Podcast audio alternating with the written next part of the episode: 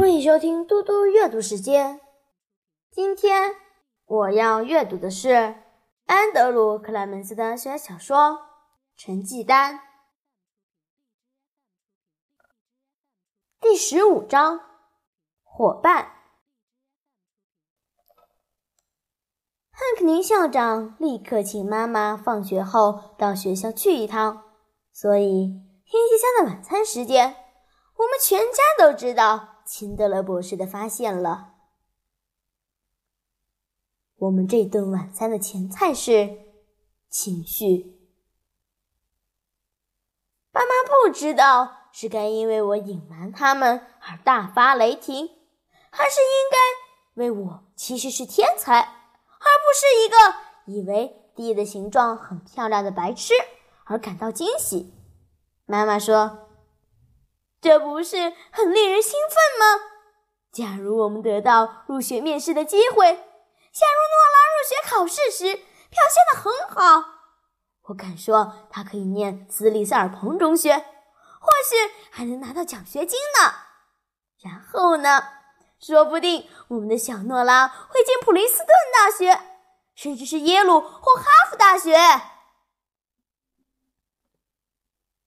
我知道。安一点都不喜欢妈的想法。安这一生中都是明星学生，他假装对这件事没什么兴趣。他说：“我早就知道诺拉很聪明。”当托特听到这个消息时，他转了转眼珠子说：“这真是我在这个家中所需要的。我多了一个聪明的妹妹。”整个晚餐时间，任大家讲来讲去。关于我那张成绩单，我没有主动提供什么讯息。但妈妈说：“我想现在我知道的是，比那些糟糕的成绩要好一点吧。”我只是笑着点点头，因为那张成绩单根本没什么大不了的。是的，现在他们知道我不是个中等程度的小孩儿。他们知道这几年来我故意得到中等的分数。至于拿到 D 的理由，他们不需要知道。我面对的事实是，我的计划毁了。现在每个人都在观察我，所有的老师都会知道我是聪明的。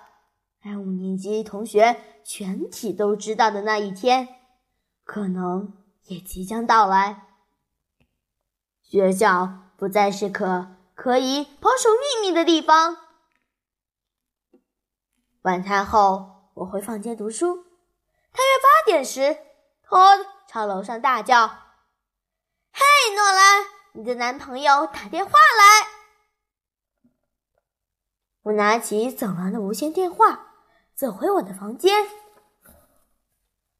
嘿，诺拉，史蒂芬不需要报出自己的名字，因为他是唯一会打电话给我的男生。楼下的托德对着电话听筒发出一个吵死人的湿湿黏黏的亲吻声，然后用自以为是模仿我的尖细声音说：“哦，史蒂芬。”我很高兴你打电话来，我已经想你一整晚了。操！我说你这个变态！我大吼：“妈，要托的挂上电话了！”听到厨房的话筒“当”一声挂上之后，我说：“抱歉，托的这个星期没获得一项叫做成熟的奖项。”史蒂芬说：“成熟？那你呢？你今天午餐时也不怎么冷静。”他的声音听起来火气很大。我还没准备好要接受这种攻击，而这种口气听起来就是责备。我说：“可是，可是我忍不住。你听到那个蒙顿说的，他可是够恶劣。”所以，所以我必须阻止他。史蒂芬说：“可是他并不是在跟你讲话，诺拉，他甚至没跟你同桌。这不关你的事，我不需要别人来插手。”我说：“可是，假如有人在欺负我，而且让所有人都嘲笑我，你难道不会帮我吗？如果你可以帮我的话，你不帮吗？”他一时语塞，然后说：“我，我想会吧。”他想了一会儿，说：“诺拉，可是我不会像你今天这样做。”我和他只是在聊天，而且我不怕被别人笑，更何况所有人都知道门队是个蠢蛋，没有人把他当一回事儿。你今天做的事情让你看起来更像个笨蛋。史蒂芬这样说，伤到我了，我没有说话。诺拉，我没有回答。史蒂芬叹了一大口气，他说：“听着，诺拉，我很抱歉，我不该说你是笨蛋，对不起啦。其实你对门队说的那些话，真的讲得很好。”史蒂芬停了几秒钟后说：“说真的，我很希望我也能说得出你说的那些话。”我等了一两秒，真的吗？我问。他说：“真的。”你怎么会知道和太阳有关的那些事？此刻，一个新的事实就在我面前直视着我。我知道，我从不曾有这样好的机会告诉史蒂芬真相，就是那些关于我的事情。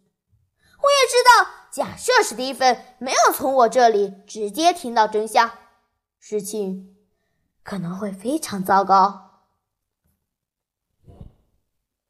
所以我说，和太阳有关的事，我我多读了一些东西，这有点复杂了。不过你听好，我现在要跟你说一件事，一件非常重要的事。